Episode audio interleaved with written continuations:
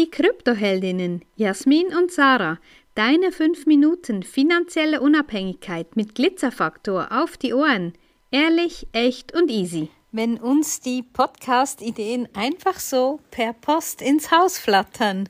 Ja, gerade heute ist das passiert und immer wieder spannend, ähm, welche Themen wir da aufgreifen dürfen. Ich habe heute von einem Finanzinstitut, wo ich seit 35 Jahren ein Konto habe, einen Brief bekommen, dass sie ab sofort, respektive rückwirkend auf 21. April meine quasi Kreditlimite auf Null setzen, da zu wenig regelmäßiger Eingang stattfindet. Wow, ich habe das dann mal so mir zu Gemüte geführt und habe gedacht, ja, so ohne Rücksprache. Und ich muss auch noch erwähnen, das war nie ein Lohnkonto oder so. Also da kamen nie regelmäßige Einkünfte oder regelmäßige Zahlungen. Ja, vielleicht in der Lehre doch, vielleicht ja vor, vor 35 Jahren waren da doch vielleicht mal ähm, regelmäßige Zahlungen drauf, aber ansonsten nie wirklich. Und ich war auch nie irgendwie im Negativen drauf. Also das war nicht so, dass ich jetzt da irgendwie im Minus gestanden hätte. Und ja, da denke ich mir schon, wow, ja, ist doch äh, echt eine Nummer. Ja, spannend. Ich habe dann Sache gesagt. Ich bin beim selben Finanzinstitut auch dabei. Ich habe meine Konten dort seit ich zwölf bin ungefähr. Und ähm, ja, das ist doch schon ein paar Jahre her. Ich bin gespannt, ob ich die Tage auch den Brief kriege, ob das einfach so die neue Gangart ist, wie mit Kundschaft umgegangen wird, die langjährig da dabei ist. Und ähm, auch ich bin niemals im Minus mit meinen Konten. Auch bei mir sind es nicht die Lohnzahlungskonten, also es sind nicht regelmäßige Eingänge da drauf. Also ich bin mal gespannt, was die Tage oder Woche dann kommt. Auf jeden Fall bestärkt es mich, uns weiterhin ähm, einfach selber die Bank zu sein und selber das Geld zu verwalten und selber entscheiden zu können, wann ich wie, wo, wie viel und von was besitze. Und da ist unser Appell natürlich auch an dich. Wie gut kennst du deine Bank? Wie gut fühlst du dich dort aufgehoben?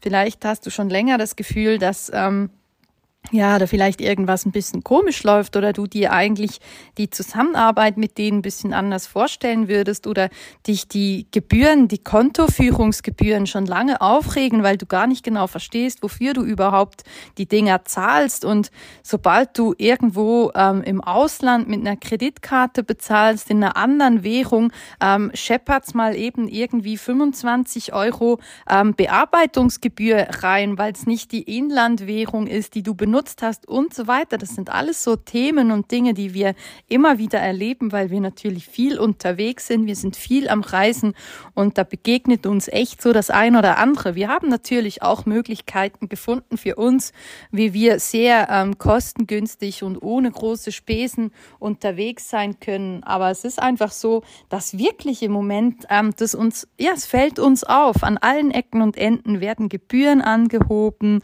Es wird der Service alles runtergeschraubt und das ist einfach etwas, das geht uns gegen den Strich. Genau, und wie Jasmin sagt, ja, wie unabhängig bist du noch? Oder wie abhängig bist du im Moment? Und das ist so, ja, mach dir mal Gedanken darüber, eben über Gebühren, über, ja, auch, ähm, wir wissen auch, dass gewisse, ähm, Sicherungs-, Sicherheitseinlagen, dass die da einfach ohne große Ankündigung runtergeschraubt werden. Also man hat immer von einer Sicherung von 100.000 Euro gesprochen.